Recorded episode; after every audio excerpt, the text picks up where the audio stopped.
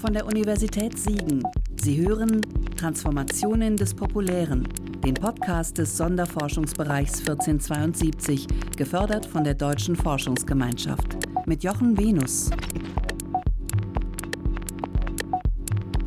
Heute freue ich mich, Professor Mano zu Gast zu haben, beziehungsweise bei ihm zu Gast zu sein.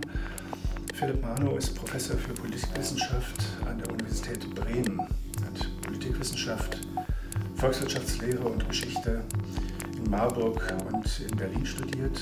Von 2002 bis 2007 war er Leiter der Forschungsgruppe Politik und politische Ökonomie am Max-Planck-Institut für Gesellschaftsforschung in Köln. Seit 2010 ist er, wie gesagt, Professor für vergleichende politische Ökonomie am Zentrum für Sozialpolitik der Universität Bremen. Am Wissenschaftskolleg Berlin hat er das Projekt Dinge und Orte der Demokratie durchgeführt, in dem es um die Mittel politisch-institutioneller Praktiken und ihre politische Signifikanz geht. Er hat dann diese kulturwissenschaftlichen Überlegungen zum politischen, zur politischen Form der Demokratie, insbesondere in einigen aufsehenerregenden, viel diskutierten Essays zur, zur, zum Status der Politik und der Demokratie in, der, in die öffentliche Debatte eingebracht. 2018 mit die politische Ökonomie des Populismus und 2020 mit die Enddemokratisierung der Demokratie. Beide erschienen bei Surkamp. Und um seinen letzten Essay über die Enddemokratisierung der Demokratie möchte ich heute mit ihm sprechen. Herzlich willkommen, Philipp Mahler. Ja, schönen guten Tag, Herr Venus. Ich habe Ihren Essay so gelesen, dass Sie versuchen, äh, dem Unbehagen in der Demokratie heute etwas analytisch raffinierteres entgegenzusetzen, äh, ohne aber dieses Unbehagen völlig zerstreuen zu wollen, sondern diesen Endzeitdiagnosen, dass wir uns in einer Zeit nach der Demokratie befinden oder uns auf diese Zeit zubewegen, dieser Endzeitdiagnose etwas Raffinierteres entgegenzusetzen. Und was für mich besonders interessant war, da ich ja nun kein Politikwissenschaftler bin, ist, dass Sie der Ideengeschichte der Demokratie auch relativ viel Raum geben und für viele heutige Beobachter wahrscheinlich äh, überraschend zur Sprache bringen, dass Demokratie nicht immer dieser unbefragte Werthorizont des Politischen war, zu dem er heute geworden ist.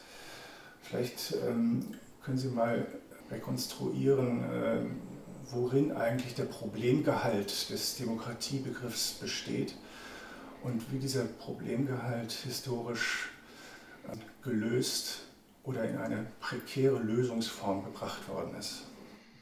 Ja, das ist, äh, das ist ja, schon, schon mal ein, ein großer Auftrag sozusagen. Ja, das mag vielleicht tatsächlich aus heutiger Perspektive ein bisschen überraschend sein, aber letztendlich ist die Geschichte des Begriffes, und das heißt natürlich auch der Idee, eine, die erst äh, seit relativ kurzer Zeit positiv konnotiert ist ähm, und ja uns heute eigentlich als völlig konkurrenzloses Modell legitimer Herrschaft erscheint. Das war eigentlich 2000 Jahre nicht so oder sagen wir 1800 Jahre, bis tatsächlich kurz äh, vor der Französischen Revolution, aber auch noch deutlich rein ins 19. Jahrhundert gab es, wenn man so möchte, von, aus der politischen Theorie, die damals natürlich nicht so hieß, eine dominante Sichtweise, dass das eigentlich keine besonders gute Idee ist, das Volk herrschen zu lassen. Das Volk ist, es ist ungebildet, es ist besitzlos, äh, dadurch auch prinzipienlos, es ist äh, emotional, hysterisch, verführbar etc. pp. Das äh, zieht sich ja bis hinein in die Massenpsychologie von Gustave Le Bon oder so an äh, Ende des 19. Jahrhunderts. Das heißt, Volksherrschaft jetzt im, im direkten, wenn man so möchte, auch etymologischen Sinne, galt eigentlich den damaligen Eliten, und das waren ja diejenigen, die den Diskurs führten, als eine wirklich nicht besonders gute Idee. Das ist halt Mob Rule, äh, Herrschaft der Straße mit, mit all den Implikationen, die das hat. Und unterschwellig, teilweise explizit, meistens implizit, ist natürlich auch immer eine ganz manifeste Befürchtung, dass die Herrschaft der Besitzlosen auf Kosten der Besitzenden gehen wird. Das heißt, die politische Gleichheit wird dann dazu genutzt, wirtschaftliche Ungleichheit äh, so äh, auszuhebeln, dass die besitzenden Schichten, also das, wenn man so möchte, das Bürgertum, allen allen Grund hat, äh, sich große Sorgen zu machen vor dieser Herrschaftsform. Und das ist auch etwas, was letzt, also natürlich sehen wir einen ganz, ganz radikal, auch abrupten Wandel in der Semantik, in der politischen Semantik, dann wirklich um, um, um die französische Revolution herum, auch danach. Zum ersten Mal wird das jetzt also positiv konnotiert, obwohl eigentlich keiner von Demokratie spricht, sondern alle sprechen von der Republik. Das sind eben noch zwei deutlich unterschiedene Sachen.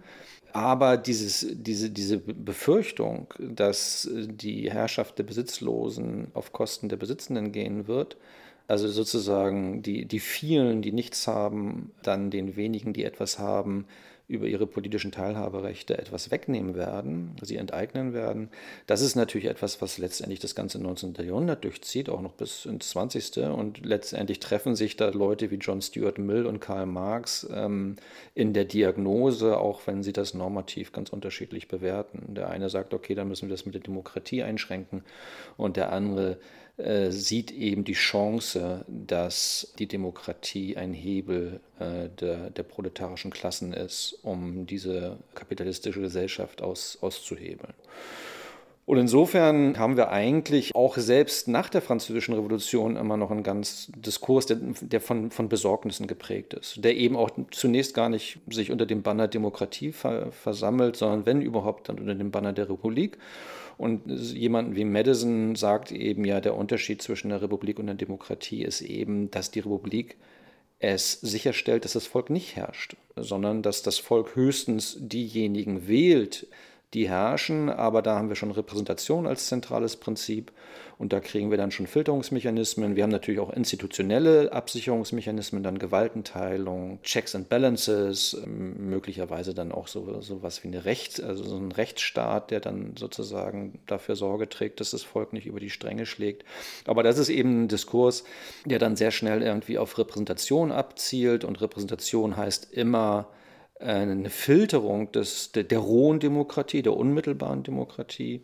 Und das heißt dann eben auch eigentlich eine Gewährleistung, dass all das, was mit ihr als gefährlich wahrgenommen wird, sich institutionell ja, herausfiltern lässt, disziplinieren lässt, unterdrücken lässt, etc. pp. Insofern gibt es, glaube ich, so ein paar Aha-Effekte für eine, eine aktuelle Diskussion, weil ja der Populismus äh, und die ganze Debatte, die durch ihn ausgelöst wurde, in vielerlei Hinsicht Anklänge an diese Diskurse des 19. Jahrhunderts zeigt, wo man ja auch sagt, naja, eigentlich ist diesem Wahlvolk ja nicht so richtig zu trauen, weil die ja dauernd ganz komische Sachen machen, Demagogen die, an die Macht wählen, wie Trump, oder sich auf einmal entscheiden, äh, aus der Europäischen Union auszutreten und so weiter und so fort. Also da, da gibt es äh, insofern dann wieder Anklänge an dieses Misstrauen gegenüber dem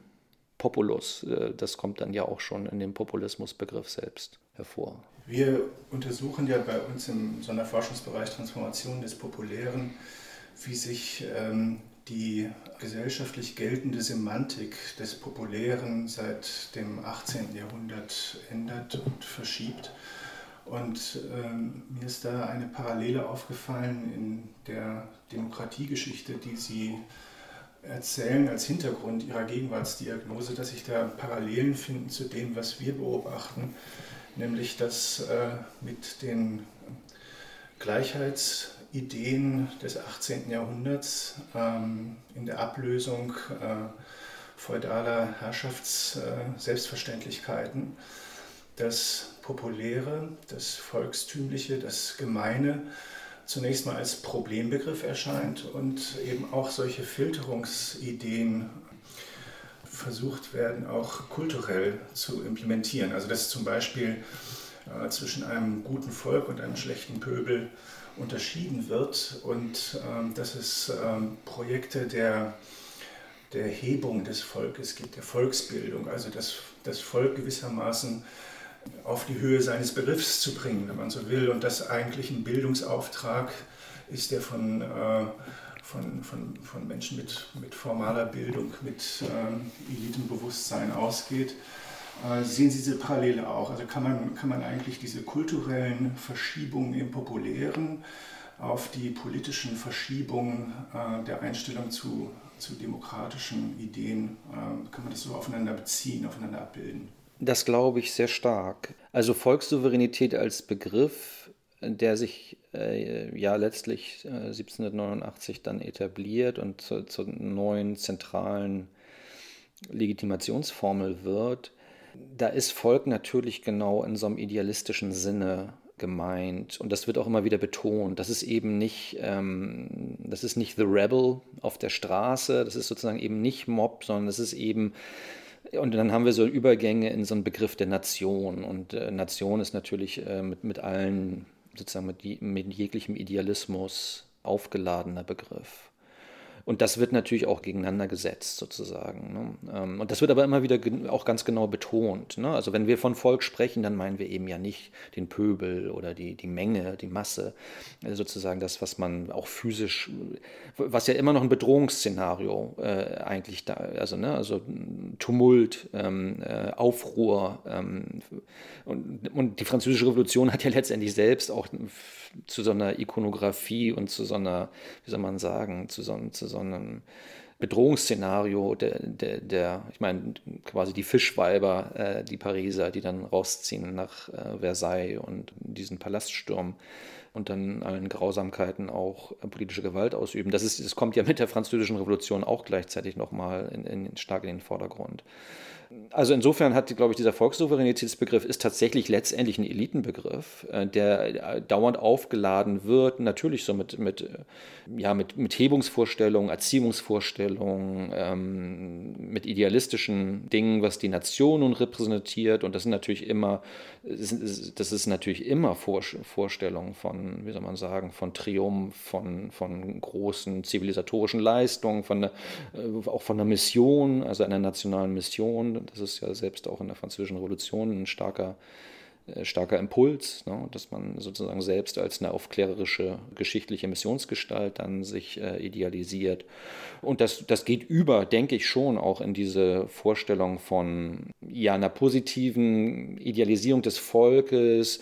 Äh, das, das äh, glaube ich, Hand in Hand, ohne dass es jetzt in meiner ganz genauen äh, fachlichen Expertise steht, ist das, geht das Hand in Hand natürlich mit so großen Erziehungsprojekten, der, der Allgemeinbildung, der, des Sammelns von Sagen, von, von Erzählungen, äh, natürlich auch der sprachlichen wie soll man sagen, aus, aus der Volkssprache sowas wie eine, wie eine öffentlich offizielle Schriftsprache zu machen. Also im Grunde genommen sind so, solche Figuren wie Herder, ohne, wie gesagt, da komme ich an die Grenzen meiner fachlichen Expertise, aber das sind natürlich auch genau diese Figuren, die einerseits sozusagen für die Volk ein Referenzpunkt ist, aber der immer sofort auch irgendwie ja so einen erzieherischen und idealistischen Konnex dann hat. Nicht? Und das, das, das denke ich, dass da sehr, sehr, sehr starke Bezüge sind. Und letztendlich wird es dann interessant, wir sprechen ja doch über relativ lange Zeiträume, vergleichsweise lange Zeiträume. Und viel des 19. Jahrhunderts ist ja im Grunde genommen noch, wenn man so möchte, ja, noch eine ganz, ganz, ganz zögerliche demokratische Landnahme. Also das ist ja, man muss ja auch mal vorstellen, dass die Idee sich vielleicht etabliert aber sie ist natürlich institutionell noch weit, weit, weit von jeglicher Realisierung entfernt. Also in Deutschland ist das allgemeine Männerwahlrecht etwas, was erst 1871 eingeführt wird und das ist natürlich äh, sehr, sehr früh ähm, im, im, westlichen Vergleich. In, in, in, England erst 1918. Ähm, eingeführt. So, und insofern, äh, abgesehen davon sind natürlich die Parlamente, haben ja immer noch sehr, sehr eingeschränkte Mitspracherechte. Und insofern sehen wir zwar eine dauernde Referenz an sowas wie Volkssouveränität, aber deren institutionelle Realisierung braucht dann ja letztendlich noch sowas wie 150 Jahre, bis sie sich, bis sie auch wirklich stattgefunden hat und wir dann ja eigentlich erst in der Hälfte, zweiten Hälfte des 20. Jahrhunderts von voll demokratisierten Gesellschaften sprechen können. Und dann interessanterweise treten vielleicht diese Dinge auf, die Sie dann auch im SFB selbst äh, besprechen, dass man sagt, okay, was passiert denn eigentlich, wenn, wenn die Popularität sozusagen zum konkurrenzlosen Referenzrahmen geworden ist? Welche, wie soll man sagen, welche Selbstwidersprüche treten dann denn eigentlich auf? Da sind wir vielleicht auch jetzt gerade, was die Demokratie angeht, an diesem Punkt. Ich meine, äh, Sie haben darauf hingewiesen, dass ähm, im Problembegriff der Demokratie vor allem auch Bezug genommen wird auf, auf Besitz, also die, das Besitzbürgertum mhm. gegen die besitzlosen Klassen. Mhm. Und man könnte jetzt aus einer popularisierungstheoretischen Perspektive überlegen, ob, es, ob nicht die Institutionalisierung von äh, Schulbildung im 19. Jahrhundert, ähm, die Durchsetzung allgemeiner Alphabetisierung bis zum Ende des 19. Jahrhunderts, ob das nicht gewissermaßen eine Übersetzung dessen, was einmal physischer Besitz war, in geistiges Eigentum oder geistige Eigentumsfähigkeit. Ja, also dass eben die, die Staatsbürger und Staatsbürgerinnen dann die, äh, die Demokratie tragen sollen, gewissermaßen auch ähm, das Ergebnis eines primären Popularisierungsprozesses von Bildungsgütern werden, die dann sozusagen zum allgemeinen Besitz und zum wenn man so will, Common Ground werden, vor dessen Hintergrund dann ähm, tatsächlich das typische, wenn man so will, des demokratischen Verfahrens, nämlich dass Interessengegensätze sich nicht mehr als über Freund-Feind-Unterscheidungen, sondern über Interessengegensätze, die diskursiv ausgehandelt werden können und in einem institutionellen Prozess auch äh, dann zu politischen ähm, kollektivverbindlichen Entscheidungen werden, dass das sozusagen diesen Bildungshintergrund hat, dass das sozusagen so eine Art äh, äh, Überführung des Gegensatzes von Besitz versus Besitzlosigkeit in gemeinsam geteilte Bildungsgüter, dass das ein Prozess sein könnte, der, der, der, der die Demokratie auch zum, zum unbestrittenen Leitgesichtspunkt der westlichen Industriegesellschaften hat werden lassen. Ja, das ist eine interessante These. Habe ich so noch nicht, also in, in dieser Fassung noch nicht so genau drüber nachgedacht. Also, oder ich würde sagen, vielleicht habe ich das in anderen Begrifflichkeiten äh, gemacht. Also der Hinweis ist natürlich ein interessanter, dass man sagen kann, also es ist ja auch ein berühmtes äh, Buch, äh, Die Männer von Bildung und Besitz. Ähm, natürlich ist das ja erstmal eine reine Elitenveranstaltung, das ist völlig klar. Also wenn Sie sich die Zusammensetzung des äh, Reichstags ähm, im, im spätwilhelminischen äh, Zeiten angucken, sind das eben Männer äh, von Bildung und Besitz. Die Angst ist natürlich immer, dass die Demokratie äh, genau diesen Besitz angreift.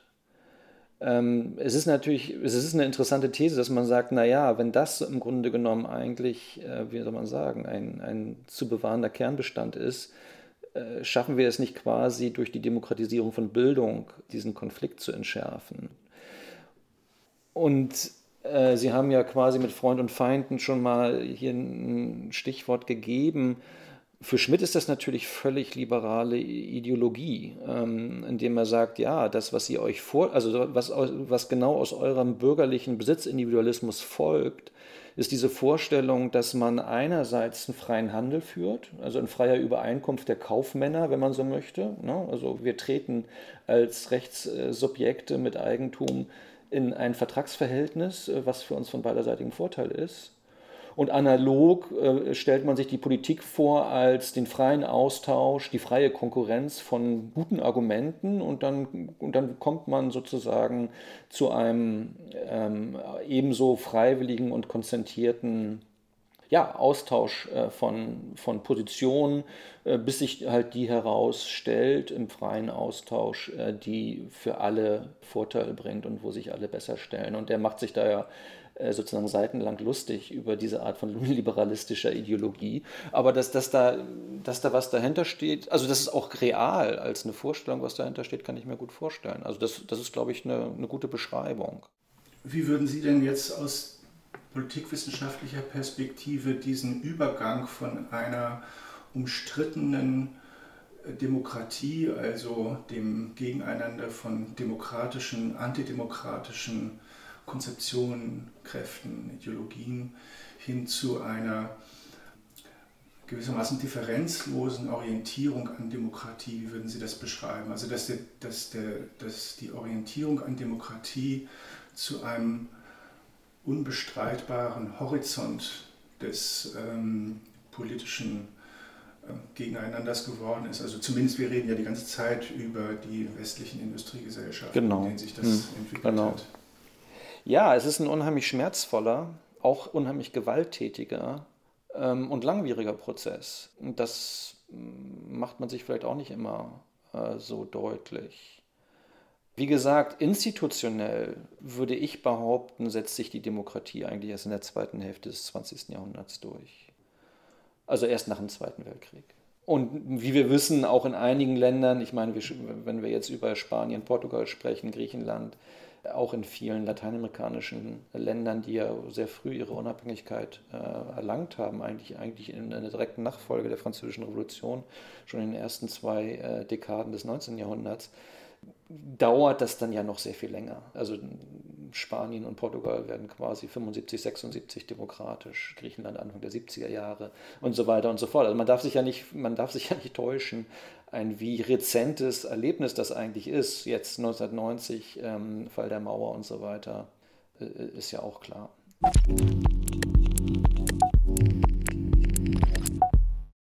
Die Demokratievorstellungen sind jetzt seit den, seit den 2000er Jahren eigentlich äh, verfinstern sich auf eine gewisse Weise. Also ähm, und das ist ganz interessant in Ihrem Essay zu lesen, dass Sie auf der einen Seite diese Diagnosen äh, aufgreifen des Endes der Demokratie, der Postdemokratie und den in gewisser Weise auch äh, Kredit geben für Ihre Phänomenbeschreibung.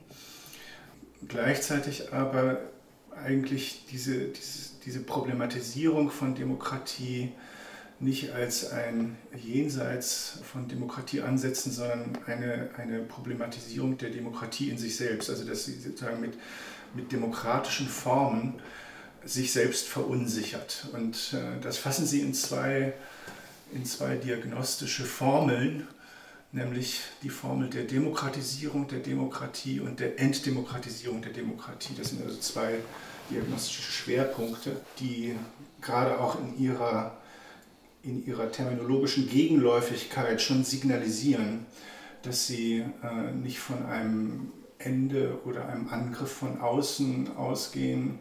Also beispielsweise der Finanzkapitalismus jetzt gleichsam die Demokratie erstickt. Das ist eine Diagnose, die Sie mit, denke ich, sehr guten Beispielen auch ähm, ja, als, als tendenziell abwegig äh, kennzeichnen, nachweisen.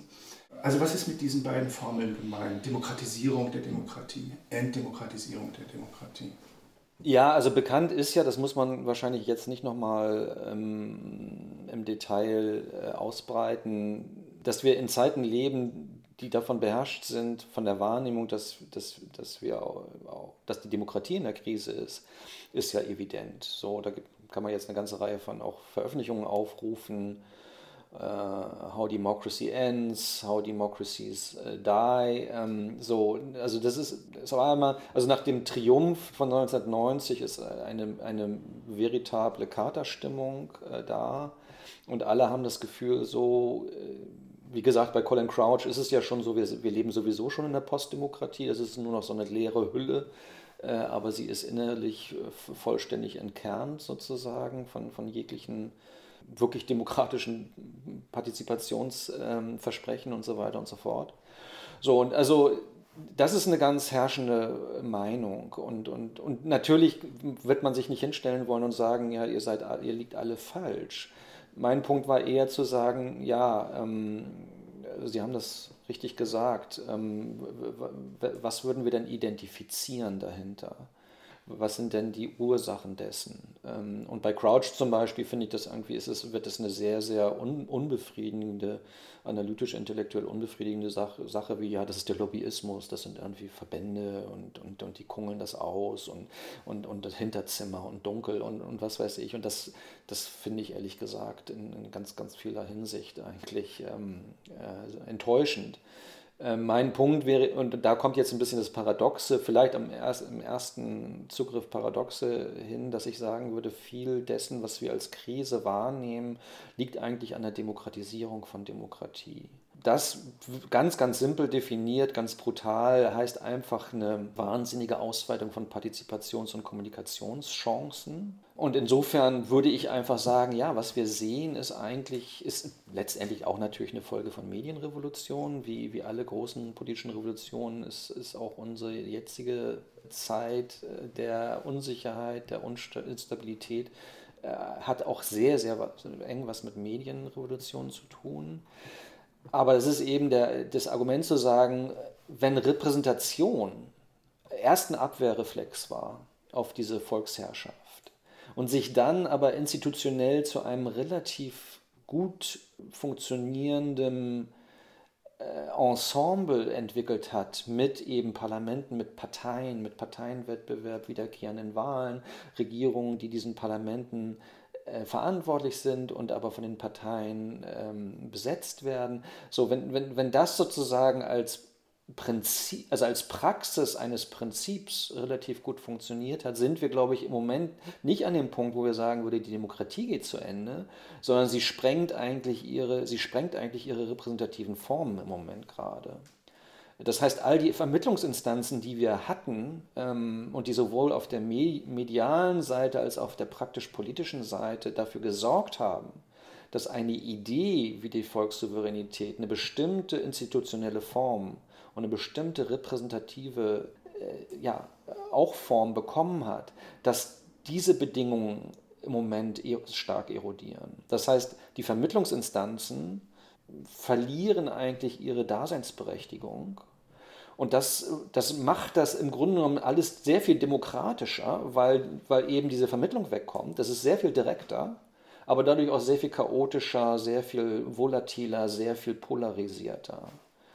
Ähm, ja, ich weiß nicht, Nee, also wenn man das jetzt vielleicht ein bisschen auf dieser, von dieser abstrakten Ebene runterholen möchte und ein bisschen mal konkret machen möchte, also klar, wir kennen diese, also zumindest Politikwissenschaftler kennen das, wie soll man sagen, bis zum, bis zum Abwinken, nicht? also Ende der Volksparteien, Krise der Parteien, keine Mitglieder mehr, keine Stammwähler mehr, was weiß ich, all diese Geschichten, ne? also völlig volatil, Fragmentierung des Parteiensystems, so, das ist, das ist zigfach beschrieben, aber was das eigentlich für, die, für eine repräsentative Demokratie heißt, ist noch nicht so gut beschrieben. Das ist teilweise auch gut beschrieben, aber das, so, das ist eben eine ganz zentrale Vermittlungsinstanz, die da wegfällt. Und in, in der, wie das immer so ist, in der Retrospektive erkennen wir, wie, was, was, was für zentrale äh, Aggregierungs-, Kommunikations-, Moderierungsfunktionen eigentlich so ein, so ein Akteur hatte und wie zentral er eigentlich für das Funktionieren dessen, was wir parlamentarische Demokratie nennen, äh, gewesen ist. Das also erkennen wir eben jetzt, wo, wo er in der Krise ist. So. Und dann sehen wir eben so, diese Parteien funktionieren nicht mehr, sie sind, sind, völlig, sie, sie sind völlig getriebene sie, sie haben die Diskurshegemonie verloren, äh, sie, sie hetzen den, den Entwicklungen hinterher, ihre Selektions- und, und Nominierungsfunktionen gehen nicht mehr so richtig, es kommen komische Außenseiter, wir kriegen völlig neue Parteien. Eigentlich kriegen wir Bewegungen, äh, die Parteien werden, äh, Bewegungen werden, also von, von äh, Gilets Jaunes bis Black Lives Matters bis was weiß ich, bis Indignados. also wir kriegen so, und die, die, teilweise werden sie Parteien, teilweise ist das völlig unstabil. Wir kriegen eine völlige Personalisierung von Politik, teilweise kapern Leute Parteien wie Trump, die Republikaner, all diese Sachen. Ne? Das sind so wären alles so Beispiele dafür, dass, dass wir eigentlich was Entmediatisierung sehen. Das ist aber nicht Entdemokratisierung, im Gegenteil, das ist eigentlich viel demokratischer. Die Leute, jeder kann heute mit einem, was weiß ich, mit einem Facebook-Post oder mit einem, äh, mit einem YouTube-Video von zwei Minuten, nicht? Also äh, eine politische Bewegung lostreten. Das, das geht. Das ist super schnell. Also Gilets Jaunes sind im Grunde genommen durch zwei äh, äh, YouTube-Videos ein von einem Lastwagenfahrer und einer, einer Kosmetikerin aus der Bretagne. So, das geht viral und ein halbes Jahr später steht das Land Kopf und ähm, ist an der Grenze der Unregierbarkeit. Ne? Und das sind, das sind eigentlich Demokratisierungsphänomene. Ja, als, als, historische Frage noch, ähm, weil Sie die Medienrevolution angesprochen haben, mich würde interessieren, wann wird das eigentlich in der Politikwissenschaft das erste Mal beobachtet? Also Sie haben jetzt zuletzt eigentlich die die wirklich drastischen Phänomene geschildert, äh, die auch dann äh, sozusagen der, im Allgemeindiskurs beobachtet werden. Aber ich erinnere mich, dass äh, auch schon Ende der 1980er Jahre, als es noch gar kein Internet gab, schon solche, solche Vokabeln wie Politikverdrossenheit irgendwie sozusagen durch die Presse gegangen sind. Und wie ist äh, aus Ihrer Fachperspektive? Wann wird eigentlich das erste Mal beobachtet, dass die Bindungskraft äh, traditioneller politischer Akteure in der Demokratie vielleicht nachlässt? Ja, das ist völlig richtig. Ähm, das ist eine völlig richtige Anmerkung und vielleicht auch ein Einwand. Klar, Politikverdrossenheitsdiskussionen äh, müssen Sie mich korrigieren, aber ich denke schon, dass man das Ende der 80er, Anfang der 90er Jahre, da hat man das schon als, ein, äh, als, schon als prominenten Diskurs. Natürlich müssen wir auch sagen, klar, wenn wir ein bisschen etwas längeres historisches Bewusstsein haben, was ja die Gegenwart zunehmend auch verliert, würden wir natürlich auch sagen, ja, jede Dekade hat ihre Demokratiekrisendiskurse gehabt. Also äh, die 50er Jahre ist das unter sozusagen Herrschaft der Verbände gelaufen. Äh, die Anfang der 70er hatten wir die Unregierbarkeitsdiskussion, Anspruchsinflation, ne? also sozusagen die Demokratie, die sich selbst abschafft.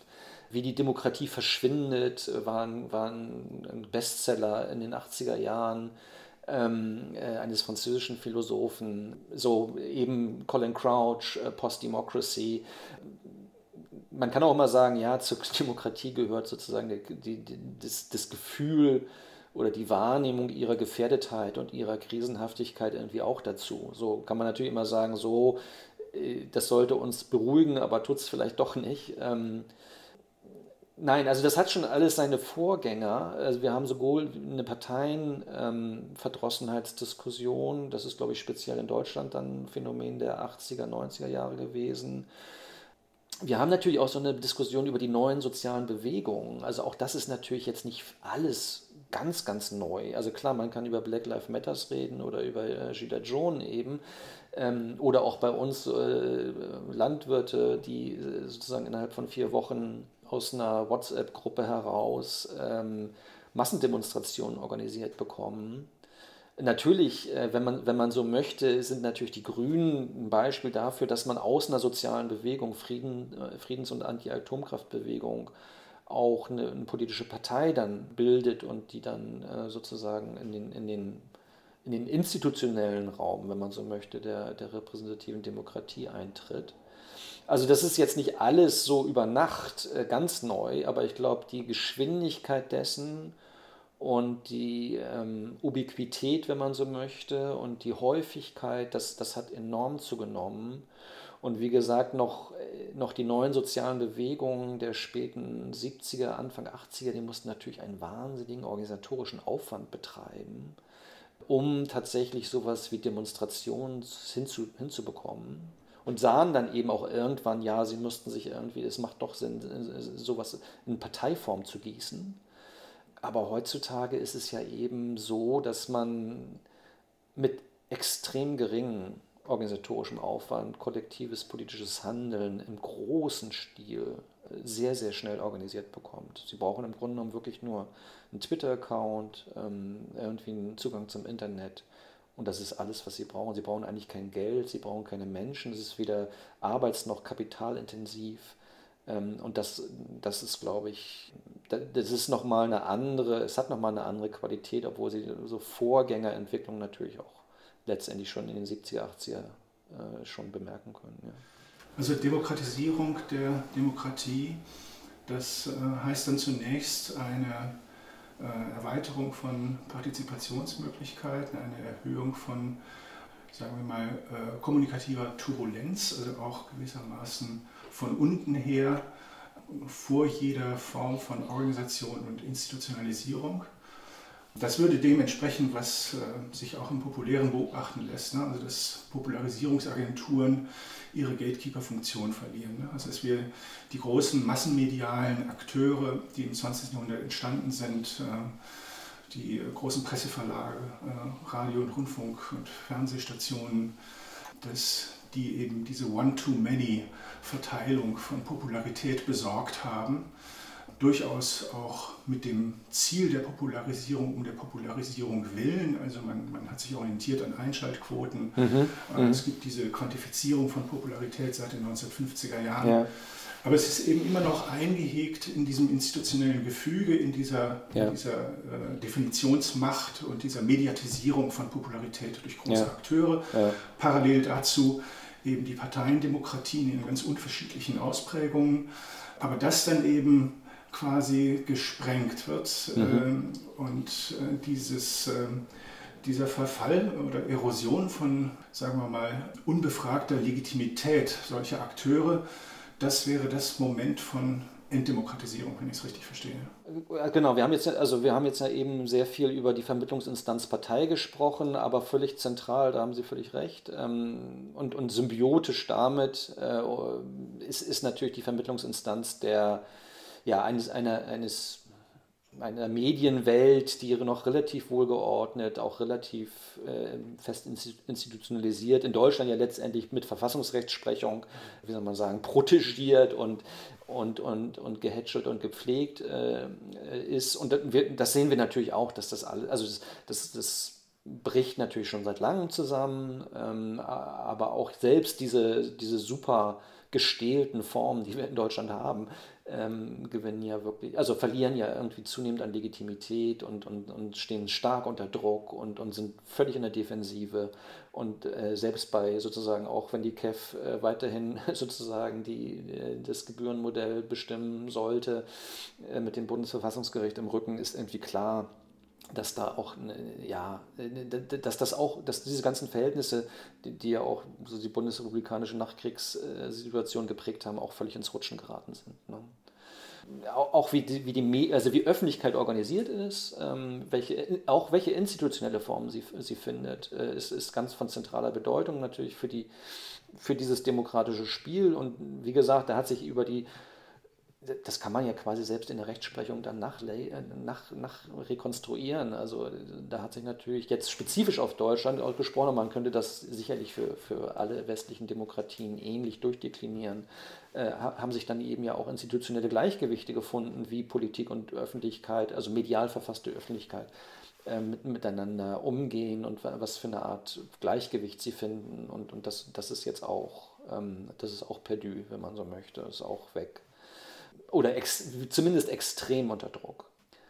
So, und der Punkt, äh, wir haben es ja eben schon mit der Empörung so ein bisschen angesprochen, wenn diese ganzen Diskurse eigentlich jetzt mm, kein, wenn sie nicht mehr, also wenn sie aus den Institutionen auswandern, wenn man so möchte, das ist auch ein Zitat aus dem Buch, also man kann das also wenn Konflikte aus den, äh, aus den Institutionen auswandern, tendieren sie dazu zu eskalieren. Man könnte vielleicht auch sagen, wenn Kommunikation aus den Institu Institutionen auswandert, tendiert sie dazu zu eskalieren. Es gibt natürlich Aufmerksamkeitsprämien, äh, das wirkt polarisierend äh, Klickzahlen, wie häufig wird das Rezo-Video zerstört die CDU runtergeladen, ah, 12 Millionen Mal innerhalb von 10 Tagen oder sowas. Nee, also wir kriegen völlig andere, wir kriegen völlig andere Dynamiken. Bestimmte Akteure sehen systematisch schlecht aus in diesen Dynamiken. Das sind eben die alten Akteure, die alten Medien, die alten Parteien, wenn man so möchte.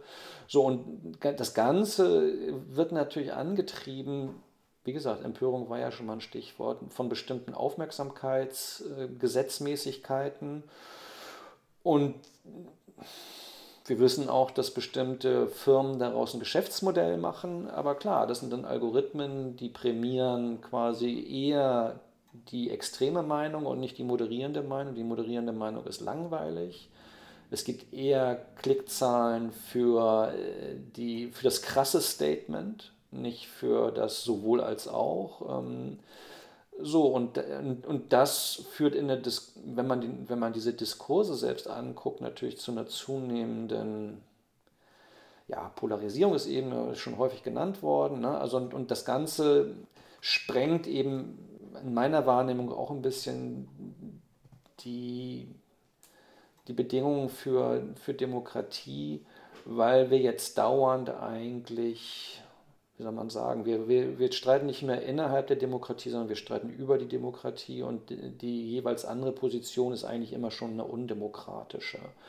Und das versucht, also zwei Aspekte versuchen in diesem, also in der zweiten Teil des Buches dieses, diese Entdemokratisierung-These ein bisschen zu unterfüttern, dass man einerseits sagt, so eine, eigentlich ähm, sind wir dauernd in einem per, performativen Selbstwiderspruch, weil wir weil die Demokratie auf so einer Art Metaphysik der Gleichheit aufsitzt. Das heißt, die, die, dass, dass sozusagen die andere Position immer eine, immer eine ist, die aber auch legitim ist. Und das verschiebt sich eigentlich zunehmend. Die andere Position wird eigentlich immer zunehmend illegitimer, sie wird undemokratisch. Und mit den, mit den Feinden der Demokratie kann man eben auf einer demokratischen Art und Weise nicht mehr umgehen, sondern da, da hilft nur Verbieten, Ausschließen, äh, Stra die Strafjustiz, wenn man so möchte. So. Und das Zweite ist letztendlich, dass auch, ähm, wenn wir es sowieso völlig äh, individualisieren und über subjektive Rechte laufen lassen, wenn man so möchte, und über, über persönliches Empfinden, dass letztendlich auch sowas wie, wie, wie ein, ein kollektiver Rahmen innerhalb einer nationalen Staatlichkeit eigentlich verschwindet als Referenzrahmen all dessen, was wir Demokratie nennen. Ne? Und dann geht es eigentlich nur noch darum, ja, freier Handel plus subjektive Rechte. Das, mhm. ist, das ist das neue Gleichgewicht sozusagen. Ich meine, äh, in Ihrer Beschreibung äh, lässt sich eigentlich jetzt auch schon eine, eine Art Referenzstruktur des Krisendiskurses äh, feststellen. Also man kann ja sagen, Krise ist nicht irgendwie frei schwebend, sondern Krise ist immer Krise für jemanden, für etwas. Mhm. Und ähm, es wären dann eigentlich doch die, die Institutionen ne, und die, die Organisationen, die Mediatisierungsfunktionen hatten. Also sei es eben ähm, in unserer Fragestellung Mediatisierung des Populären, in ihrer Fragestellung Mediatisierung von demokratischer Politik. Die sind gewissermaßen in der Krise und da gibt es diese, äh, finde ich, äh, einfach von, von, von dem Material, was Sie da verarbeiten, besonders spannende Passagen über die Suche der Parteien nach Charisma und die Suche des Charisma äh, nach Parteien. Also offenbar ist es so, dass, dass das, was den institutionellen Rahmen sprengt, also das, was äh, aufmerksamkeitsträchtig ist, äh, äh ja irgendwie auch nach Form strebt. Ja? Also ist, ähm, äh, und, und das finde ich eigentlich ein, so ein ganz interessantes ähm, ein ganz interessantes Feld. Also, also einerseits die älteren Parteien, die, die gewissermaßen so, so eine Art äh, Frischzellenkur brauchen, um noch so etwas wie Bindungskraft äh, herzustellen. Auf der anderen Seite genau damit so eine Art Teufelspakt eingehen. Und umgekehrt Akteure, die irgendwie noch gar nichts mit, ähm, äh, also die sozusagen keine, keine, keine institutionelle Vergangenheit hatten, also Outsider sind, die die sich ihren institutionellen Rahmen suchen. Und da, das illustrieren sie an, an, an packenden Beispielen, also an äh, Corbyn in Großbritannien, Trump in den USA und an äh, Emmanuel Macron in äh, Frankreich. Ja, das ist, ähm, wie soll man es formulieren? Also, ähm, also man, man kann natürlich einerseits, ähm, glaube ich, diese Phänomene konstatieren, dass, dass, dass, dass, Ding, dass Vermittlungsinstanzen ja, jetzt kann man vielleicht sagen, mit denen wir groß geworden sind, ähm, äh, im Moment, in, also die sind tatsächlich in der Krise. Ähm, und jetzt kann man im Grunde genommen die Anpassungsreaktionen sich angucken. Ähm, sowas wie Mitgliederentscheide sind, sind etwas, äh, auch dass man überhaupt selbst die Mitgliedschaft, also ich meine, das, das findet dann teilweise so wie sagen wir, etwas skurrile äh, Manifestationen über sowas wie Schnuppermitgliedschaften oder sowas. Also, dass diese Parteien natürlich sehen, dass sie, wie soll man sagen, dass, dass sie Probleme haben und dass die, dass die ruhigen Zeiten vorbei sind und dass sie sich in einem neuen, in, auf eine neue Umwelt anpassen müssen und dann versuchen sie verschiedene Dinge. Und einige gehen spektakulär ähm, äh, fehl, wie eben zum Beispiel diese Mitgliederbefragung, das kann man sehr schön zeigen, versuche ich ja auch in dem Buch so ein bisschen, dass man sagt, okay, wenn die, wenn die Parteien sich selbst demokratisieren, ne, klar, wir haben sozusagen selbst eine Verfassungsgerichtssprechung, dass man sagt, ja, die Partei, demokratische Parteien müssen auch intern in ihrem internen Verhältnis Verhältnis ähm, äh, Demokrat, also demokratischen Prinzipien huldigen.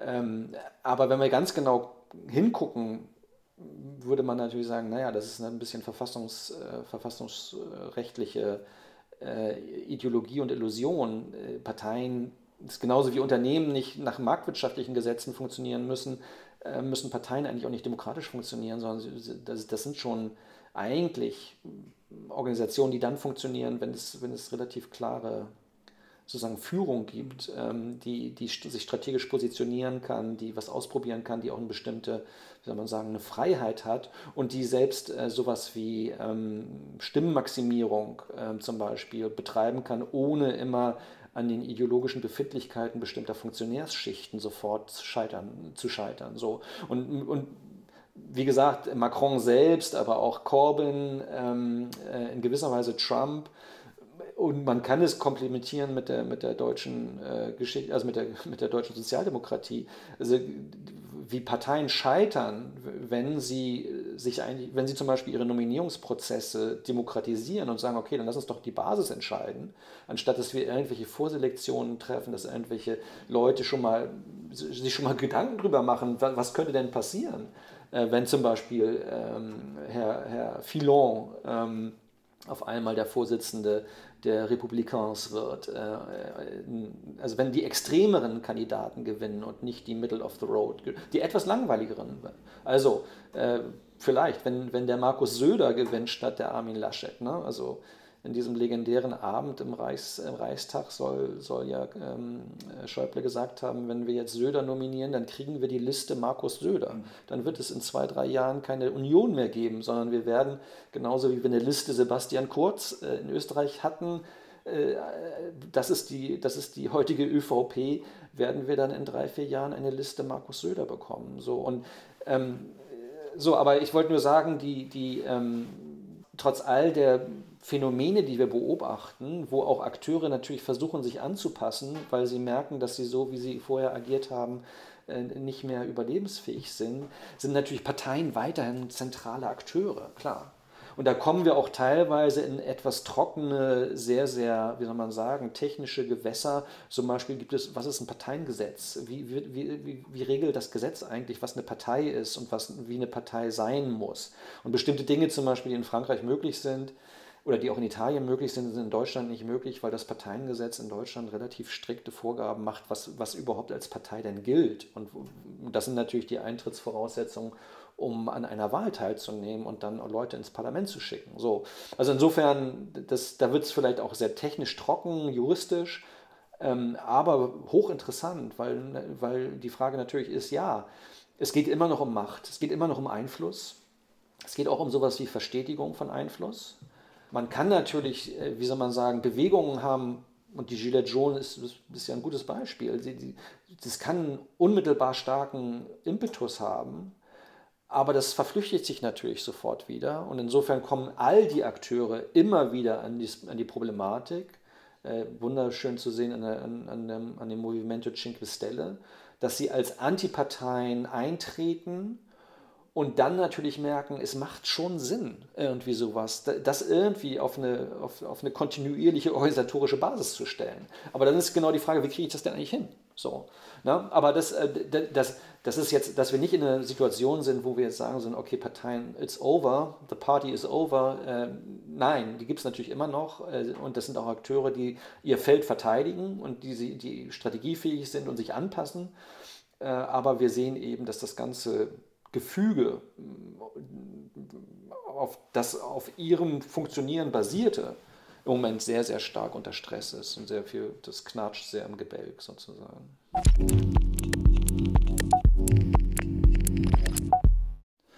Und ist äh, die Besonderheit der deutschen Situation, äh, lässt sich das erklären als, äh, als Reaktion auf das Dritte Reich, dass man also quasi aus der Erfahrung, dass äh, dass Demokratien aus sich heraus tatsächlich in äh, Diktaturen übergehen können, dass das zu einer, zu diesen rechtlichen Hürden geführt hat, kurzfristige Popularität politisch wirksam werden zu lassen.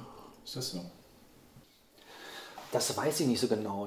Ähm, ich bin kein wirklicher Fachmann fürs deutsche Parteiengesetz. Ähm, ich meine, da in Deutschland im Grunde genommen alles vor dem Hintergrund dessen, zu erklären ist, also was, was in den 50er, 60er Jahren passiert, was ähm, vor dem Hintergrund dessen, was zwischen 33 und 45 passiert ist, kann ich mir das sehr gut vorstellen, dass es da auch dadurch höhere Hürden äh, rechtlicher Natur gegeben hat. Äh, aber das, da muss ich passen, weiß ich nicht so genau. Naja, aber ich meine, es ist ja eben auch wiederum die interessante Parallele dass äh, mit dem öffentlich-rechtlichen Rundfunk äh, und eben dem, dem Verfassungsrang, äh, sagen wir von Popularisierungsagenturen, äh, ja sozusagen eine ähnliche Struktur da ist. Ne? Dass man eigentlich es äh, äh, privatwirtschaftlich organisierten Akteuren in den Medien so ein bisschen schwerer macht, ähm, beziehungsweise nur unter Auflagen ermöglicht. Ähm, tatsächlich Airplay zu haben und, und Reichweite zu generieren. Ne? Und das ist natürlich mit dem Internet, äh, hat man da gewissermaßen auch Strukturen, die, die sich dem überhaupt nicht fügen müssen. Ne? Ja, also wie gesagt, man müsste nochmal an die Ursprünge des deutschen Parteiengesetzes dann äh, ähm, sich das anschauen. Es ist ja schon interessant, dass es eine sehr, sehr starke, wie soll man sagen, Verschwibschwagerung auch mit der Bundesverfassungsgerichtssprechung gibt. Also äh, Leibholz, Gerhard Leibholz, ist ja eine der zentralen Figuren, die auch die Auslegung, ich glaube, das ist Artikel 21 des Grundgesetzes, äh, die Parteien äh, nehmen an der politischen Willensbildung teil. Die, die sehr, sehr offensive Aus, ähm, äh, Ausdeutung, verfassungsrechtliche Ausdeutung dieses Grundgesetzartikels ist, ist ja, ähm, find, findet ja in den 50er, 60er Jahren und, und Gerhard Leipold ist dann eine ganz zentrale Figur und, und dessen, wie soll man sagen, Totalitarismuserfahrungen auch. Ähm, so, und das Gleiche gilt natürlich auch für die Rundfunkgesetzsprechung des Bundesverfassungsgerichts. Und das Bundesverfassungsgericht selbst, und das, das sehen wir im Moment ja, ist genau natürlich eine Instanz, deren ganze, wie soll man sagen, der ganze Philosophie darauf beruht, äh, dass man durch ähm, eine starke Verfassungsgerechtsprechung sozusagen vielleicht die inhärent totalitären äh, Tendenzen einer puren, rein institutionell nicht stark reglementiert, kontrollierten Demokratie ähm, äh, verhindern kann. Und das ist, das ist natürlich, das ist tief imprägniert von, von, diesem, von dieser totalitären Erfahrung. Das Interessante eben aus einer, wie soll man sagen, aus einer verfassungspolitischen, politikwissenschaftlichen und juristischen Sicht des Ganzen ist, dass es da eigentlich keine Posit es gibt keine positive, es gibt keine positive Verfassungsphilosophie des liberalen Rechtsstaates im Sinne, äh, sagen wir, der, der, der, der parlamentarischen Demokratie, sondern es gibt immer nur einen Gefährdungsdiskurs der Demokratie, der, der, diese, der diese Verfassungsgerichtsprechung ja, letztendlich seit, ja, seit Bestehen der Bundesrepublik wahnsinnig prägt und heute wieder prägt. Ähm, aber da, da ist keine positive, da ist kein positives Verständnis, was, was, was eine parlamentarische Demokratie eigentlich, wie, wie, wie die, sondern es ist immer nur eine Bedrohungsgeschichte. Ne? Und, und ähm, das, ist, das ist in mehrfacher Hinsicht verhängnisvoll. Aber ähm, eben auch, also gerade auch in dieser Übereinstimmung von Verfassungsgericht und dann öffentlich-rechtlicher äh, öffentlich-rechtlichen Medienverfasstheit oder äh, kommt dieses kommt dieser ganze deutsche das ganze deutsche Nachkriegsmodell steht irgendwie im Moment sehr, sehr stark unter Druck. Also beide Institutionen, die sich im Moment so ein bisschen rettend aneinander klammern, hat man das Gefühl. Ähm, äh,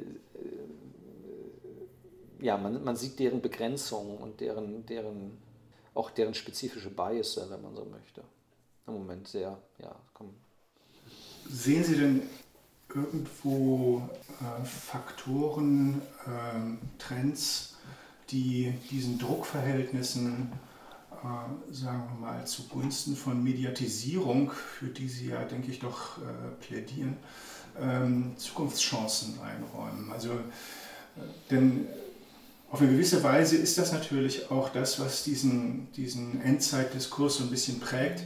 Es gibt eigentlich keine, oder sagen wir so, die Potenziale äh, äh, sind ausgeschöpft und jetzt sehen wir einfach eine, so eine Art Entropie. Ja, also es ist, äh, ähm, die Institutionen verlieren ihre Bindungswirkung. Es gibt gewissermaßen ähm, geldwirtschaftliche Kräfte, die, die eine hohe Bindungskraft haben, die sich über nationale Grenzen hinwegsetzen, die zu einer extremen Mobilisierung von von, von Gütern, von Personen äh, äh, führen, die eigentlich so etwas wie eine politische Struktur, die so etwas wie Erwartbarkeiten stabilisiert, die auch äh, dazu beiträgt, dass äh, Konflikte nicht eskalieren, sondern tatsächlich eben auch moderiert werden können. Also da einfach nur äh, gewissermaßen eine düstere Zukunft zu projizieren. Das ist ja irgendwie so die, mhm. ja. das Problem, wenn man auch so will, was Sie auch ansprechen, dass Ja, Sie ja. eigentlich sagen, dass diese, dass diese Endzeitdiskurse eigentlich fatalerweise noch dazu beitragen. Ne? Ähm, Ja, aber wenn Sie, wenn Sie diesen Endzeitdiskursen entgehen wollen, müssten Sie ein Angebot machen, wo eigentlich die Potenziale liegen könnten, ja, auf die man ja. setzen könnte. Ja, ja. Ja, das ist natürlich, also wenn man, wenn man ehr- ehrlich gegenüber sich selbst ist, ist es natürlich super schwierig. Ähm, Also ich glaube, das eine ist, dass diese Medienrevolution nicht wirklich zurückzuholen ist. Das geht nicht. Das ist, da gibt es keine Chance. Die Frage ist, ob man es irgendwie reguliert bekommt. Da, da bin ich, aber das übersteigt dann auch so ein bisschen wieder meine Expertise. Also wenn man sieht, wie sehr äh, sozusagen Geschäftsmodelle darauf aufsetzen, ähm, ein politisches Klima zu, zu vergiften, mh, stellt sich mir die Frage, ob es da nicht wirklich, ob, ob da nicht, ob da nicht Regulierung äh, vonnöten ist. Und das ist ja auch nichts Neues, glaube ich. Also man kann ja quasi wirklich die Geschichte von Öffentlichkeit seit der Französischen Revolution versuchen nachzuzeichnen.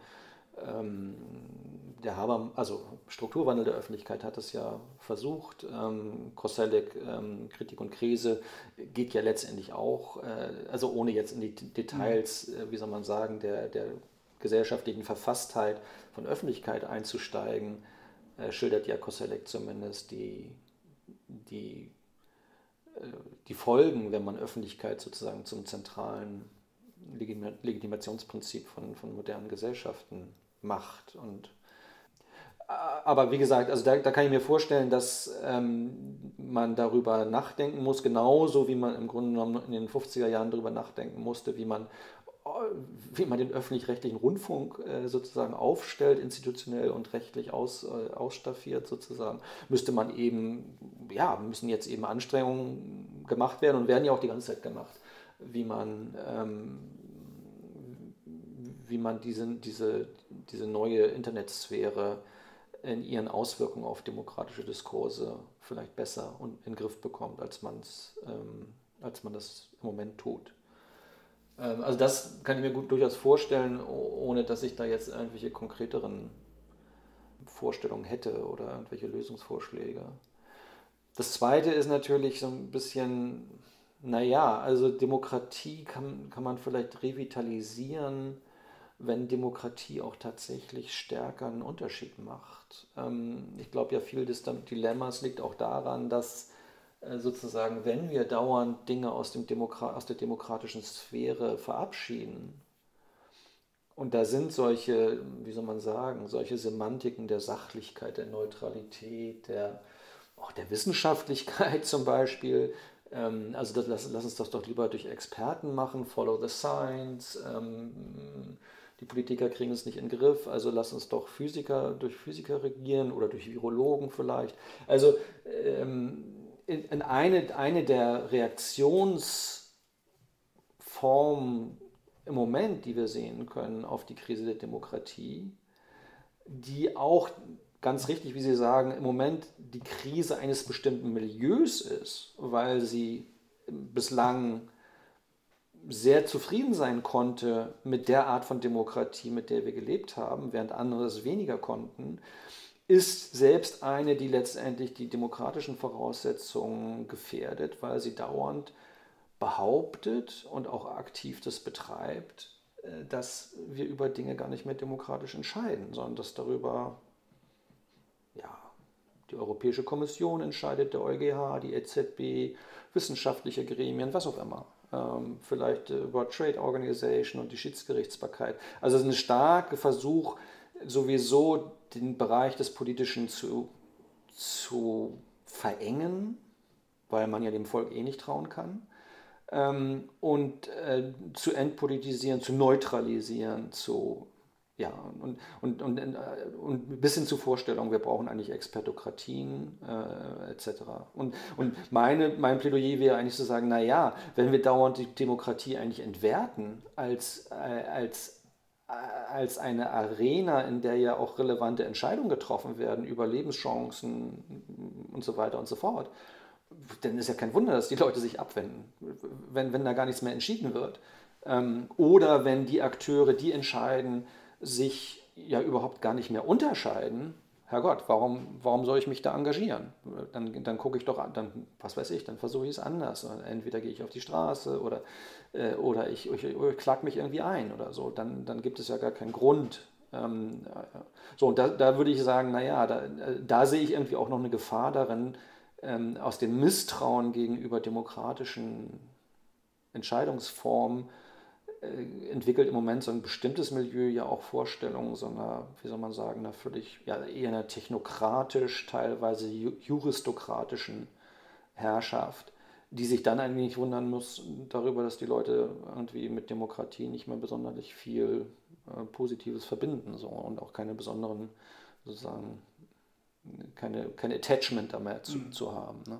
Ich denke, es könnte auch sein, dass, ähm, dass es so Lernprozesse gibt. Ne? Also ich, ähm, mein Eindruck ist, dass jetzt zum Beispiel in der Pandemie äh, durchaus auch ähm, sichtbar geworden ist, dass, ähm, dass wissenschaftliche Expertise der Virologie, der Epidemiologie ähm, politisches Entscheiden nicht ersetzen kann.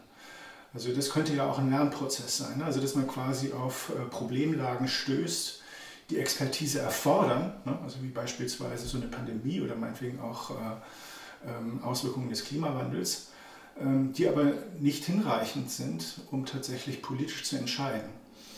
Also dass unter Umständen auch der Problemdruck durchaus dazu führen kann, dass, ähm, dass, eine, dass eine neue Relevanz des Politischen auch äh, sichtbar wird, ähm, dass sich tatsächlich auch in seinem Eigensinn ähm, Politik sich in ihrem Eigensinn unterscheidet von anderen Wertsphären der Gesellschaft und dass äh, in diesem Kontext eben demokratische Verfahren tatsächlich ähm, äh, Konflikte eben überwinden können, ohne sie eskalieren zu lassen. Also das, das wäre schön, wenn das so wäre, aber meine Wahrnehmung, ehrlich gesagt, ist eine andere. Also, dass eher, dass, wir, dass die Pandemie uns eigentlich eher gezeigt hat, dass, ähm, ja, dass die Politik sich hinter Wissenschaft versteckt hat und dass die Wissenschaft in einem, was heißt die Wissenschaft?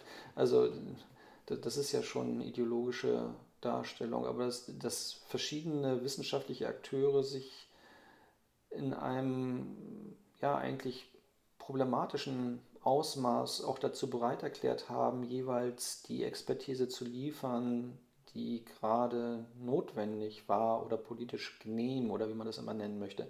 Also den Lernprozess, den Sie skizzieren, es wäre schön, wenn es den gäbe, aber ich habe den ehrlich gesagt nicht so gesehen, sondern ich habe das eher, ich, ich nehme es eher so wahr, dass es eigentlich in die andere Richtung geht dass Politik dauernd auftritt, eben nicht als Politik, sondern eben so, ja, das ist so, ähm, der R-Wert ist so, die Inzidenz ist so, da, das ist gar keine politische Entscheidung, das muss so sein und die Intensivmediziner rufen uns zu, also sozusagen dauernd eigentlich ähm, jegliche, wie soll man sagen, das, das, Politische an den ganzen politischen Entscheidungen ja dauernd ähm, stark, stark ab, abge äh, abgestritten wird, ähm, sondern man ist sozusagen, man, man ist ein, ein, ein Vollstrecker eines äh, etwas, was die Wissenschaft, die Wissenschaft wirklich im Singular einem diktiert, so ist das. Ne? Ähm, äh, und und da, in meiner Wahrnehmung ist es eben ganz genau andersrum. Ähm, und das, das genuin Politische dessen ist völlig zum Verschwinden gebracht worden. Wir haben, wir haben Koordinierungsgremien gehabt, die sozusagen, wo, wo völlig unklar ist, äh, also ich meine, es waren sowieso alle beteiligt, aber es ist völlig unklar, wer jetzt eigentlich wofür eine Verantwortung übernimmt, äh, wer, wer, wer eigentlich entscheidet und warum.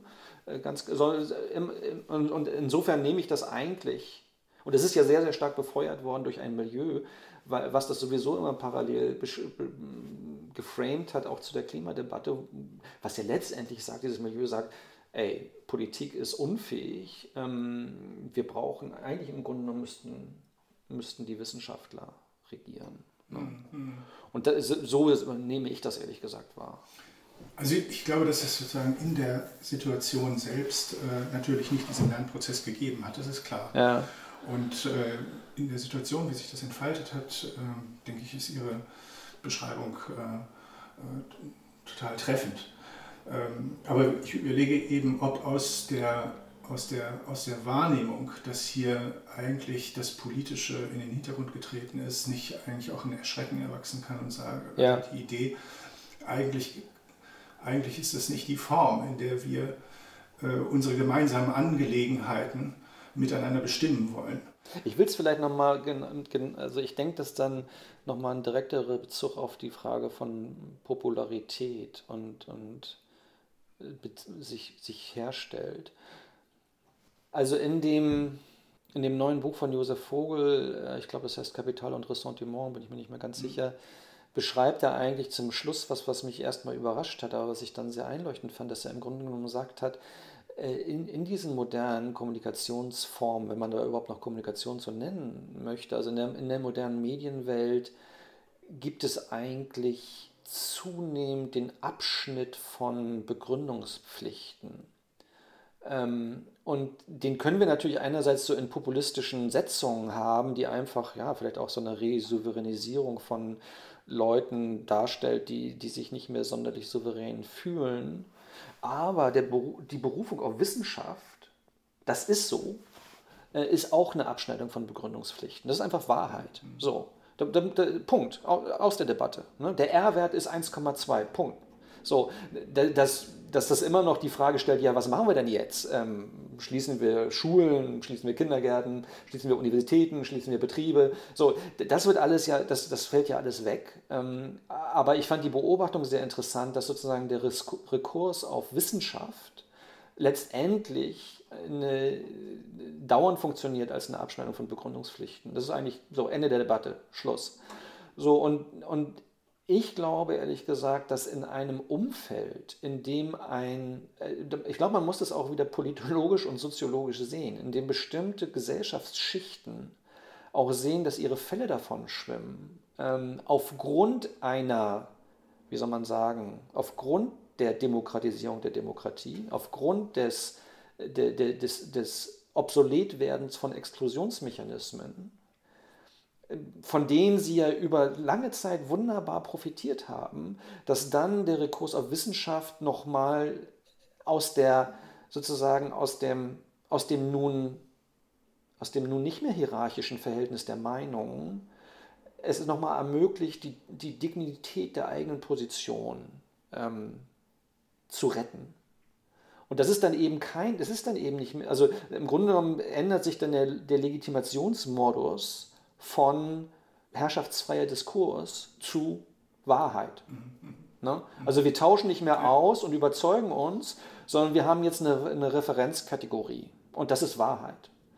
Dann verlagern sich natürlich aber nur die politischen Kontroversen darüber, wer ist denn, ist das denn jetzt Henrik Streeck oder ist denn das Christian Drosten? Also sozusagen, wie Schmidt das ja auch immer nett beschreibt, so wie wir etwas neutralisieren, ähm, repolitisieren wir dann nur etwas, also sozusagen den Bereich, der, das, der die Neutralisierung schafft. Und, und insofern kriegen wir diese ganze Auseinandersetzung, äh, die guten Virologen versus die schlechten Virologen, die so, aber das verlagert sich nur auf eine Ebene. Aber ich glaube tatsächlich, dass dieser Popularisierungseffekt auch da dafür, dass ein bestimmtes Milieu sagt, okay, wenn jetzt, wenn jetzt sowieso alle mitsprechen dürfen und, und alle Meinungen, wenn da viel zu viel Gleichheit herrscht, dann müssen wir halt, dann müssen wir auch wechseln in, in einen anderen Diskursmodus. Und der ist sozusagen, der ist ultimativ. Ne? Das ist so, Punkt.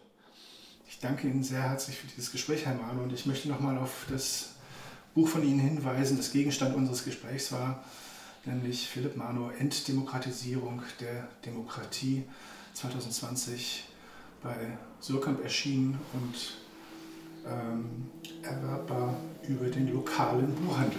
Ja, mit, Betonung auf lokal, ja. genau. Ja, ich danke auch. Vielen Dank, Herr Mahler. Ja, danke.